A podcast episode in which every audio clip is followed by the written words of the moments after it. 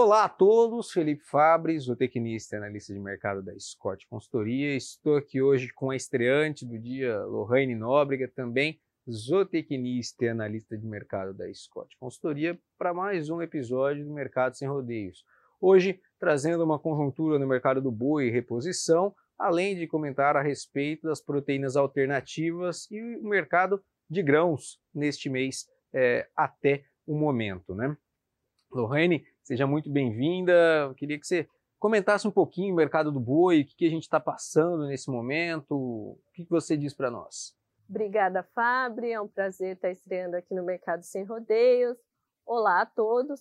Bom, Fábio, o que a gente tem observado é um mercado de, é, no boi gordo com negociações mais frias agora nesse momento. A gente teve veio, aí de uma semana mais curta também, e observando que, devido à maior oferta de animais terminados a pastos, os frigoríficos aí estão pressionando os preços para baixo e já estão com escalas bastante confortáveis, né? A gente considerando agora os preços em São Paulo, o macho terminado está cotado a 315 reais por arroba, tá? Estável em relação à semana passada. Mas quando a gente compara com o início do mês, houve uma queda aí de 3,6%. Tá então, bom? o mercado ele vem pressionado ao longo desse mês, né? A gente vê uma oferta de gado de capim crescente comparado ao ano passado, também é, uma entrega de fêmeas relativamente maior, a gente já esperava isso até por conta da forte retenção dos últimos anos, né? Então o mercado é, uma relativa sobre-oferta. Né? Eu falo relativa porque esse ano a gente ainda deve ver uma retenção de fêmeas bem importante, então o mercado pressionado nesse sentido. E do lado das exportações, a gente está caminhando bem, a gente viu algumas notícias relacionadas à, à suspensão é, de alguns compradores aí do mercado chinês por conta de traços de Covid-19. Teve algum impacto ou até agora nada? Olha, Fábio, o mercado de exportação de carne bovina vai muito bem, obrigado. Assim, deve, mesmo com uh, os embargos chineses, aí a política de tolerância zero à Covid, a gente está com uma tendência aí de bater recorde, mais um recorde nas exportações de carne bovina. Recorde tá? mensal, no caso. Mensal. Né? Uhum. No caso, até o momento foram exportados 89,9 mil toneladas, um incremento aí de 43,4% na comparação anual.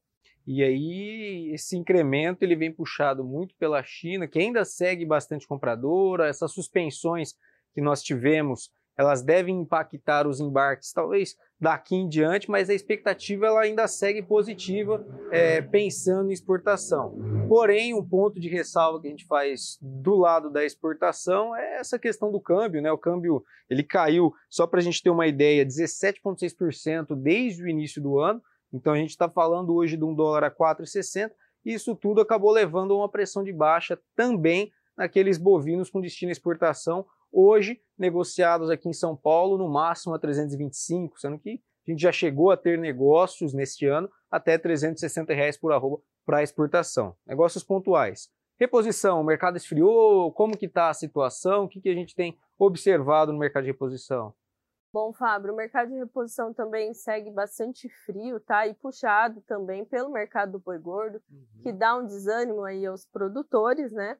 E o que a gente tem observado é uma queda de preço, um derretimento no preço aí dos bezerros, tá? Uhum. E um pouquinho também, de uma forma mais sutil, no preço do boi magro. Ah, das tá? categorias mais zeradas, né? Exatamente. Esse período ele é geralmente o da safra de bezerros também, então a gente começa a ver mais bezerro aparecendo e com, com relação à forte retração na, na abate de fêmeas nos últimos anos, esse momento ele era aguardado. Então a gente deve ver mesmo o mercado de reposição trabalhando com os bezerros mais pressionados. E acho que a questão do boi magro não sentir tanto é muito por conta do primeiro giro, né? Exatamente. O primeiro giro ainda segura um pouco a potencial queda nas categorias mais zeradas, pensando em primeiro giro. Então o mercado de reposição também vem pressionado é, ao longo de abril? Bem impressionado, só que a gente tem uma expectativa de que ele flua melhor agora, até porque não vai ter muita opção aí para o pro produtor né, uhum. de segurar. A gente está entrando na entre então uhum. não tem como, eles vão ter que entregar esses animais. E aí fica a expectativa né, de talvez ainda reduzir um pouco mais esses preços. Uhum. É, a questão do não ter opção que, que a Lohane traz, acho que é muito na questão do incremento que a gente viu nos custos. Apesar do, do capim perdendo vigor, agora entre safra pesando, há a opção da suplementação, mas com os custos com a suplementação subindo, fica aí um, um ponto de inflexão, talvez, né? O produtor ele vai ter que analisar bem, compensa mais ele é, manter esse gado sendo suplementado aí é, nos próximos meses ou realizar a venda. Então a tendência é que a gente comece a ver uh, um acréscimo dessa oferta, até por conta dessa elevação dos custos nesse passado recente. É, por fim, só para a gente ter uma ideia, mercado de carne bovina. Estamos melhorando o consumo, a exportação está indo bem, mas e o consumo doméstico hoje? Fábio, o consumo doméstico ainda segue bastante compassado, tá? A gente tem uma expectativa de melhora por conta da liberação do FGTS, Auxílio Brasil, tá? Uhum. Só que ainda a gente não está vendo isso se concretizar, tá? Uhum. A gente teve uma queda sutil no preço do atacado, né? Aquele, aqueles testes de preço que eles fizeram na semana passada, de preços mais altos, não foram sustentados, então tiveram uma queda essa semana. E também teve uma queda sutil no, no varejo. No varejo.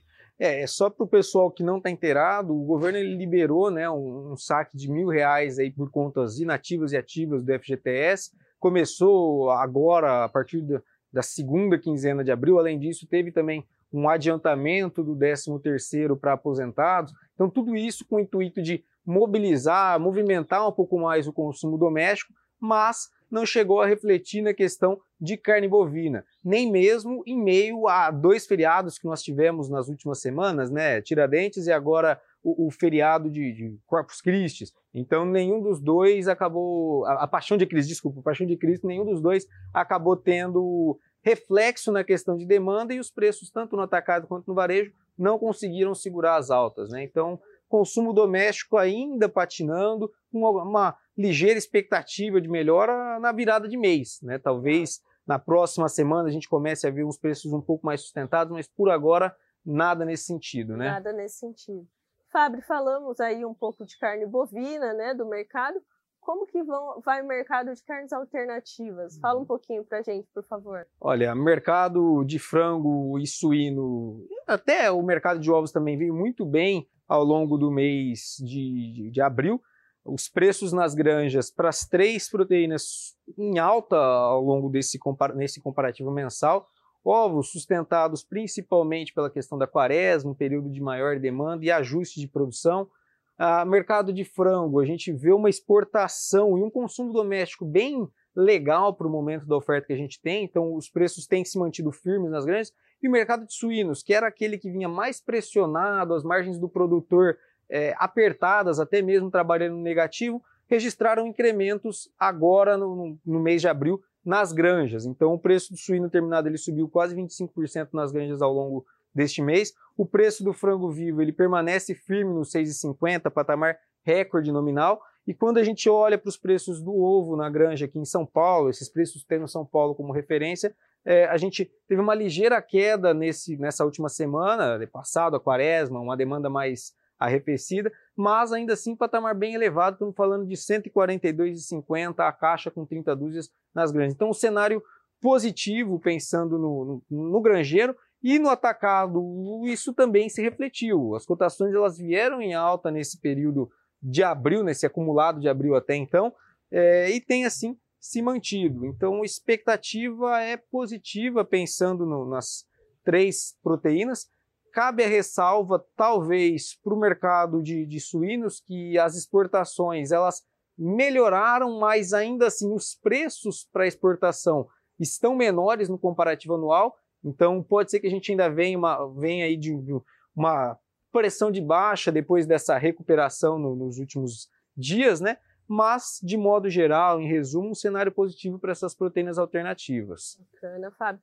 Citamos aí né, a questão da entre safra, dos produtores começarem a confinar, fazer um semi-confinamento, intensificar o seu sistema. Exato. Citou agora frango e suínos, eu queria saber o seguinte, como que vai estar o preço, o custo de produção desses animais? É, pensando principalmente em milho e soja como principais componentes, os dois vieram em uma pressão de baixa ao longo do mês, está puxado por três fatores principais.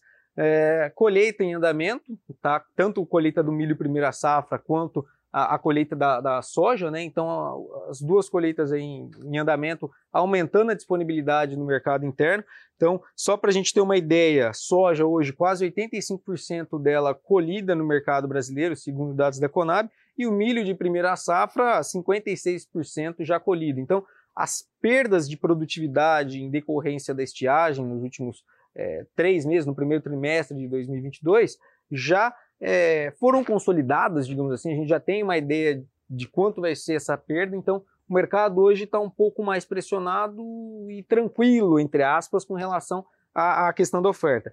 Outro ponto que também tem tirado sustentação é o dólar. Como eu comentei, o dólar caiu 17% ao longo do mês, é, ao longo do, do, ano de 2022, e neste mês é, é, o dólar já caiu 1,2%. Então essa questão do câmbio ela acaba influenciando também o preço do milho e da soja aqui no mercado brasileiro. E por fim, do lado do milho, que foi quem é, perdeu mais com relação a preço no acumulado do mês, tem o avanço da colheita da, da semeadura de segunda safra. Né? A segunda safra ela já está praticamente toda semeada, quando na temporada passada a gente vivia um cenário mais tenso com relação ao plantio da segunda safra em função do estreitamento da janela. Esse ano não, o ritmo já foi mais dentro da normalidade. Então, só para a gente ter uma ideia, referência hoje para a soja em Campinas de 190 reais por saca.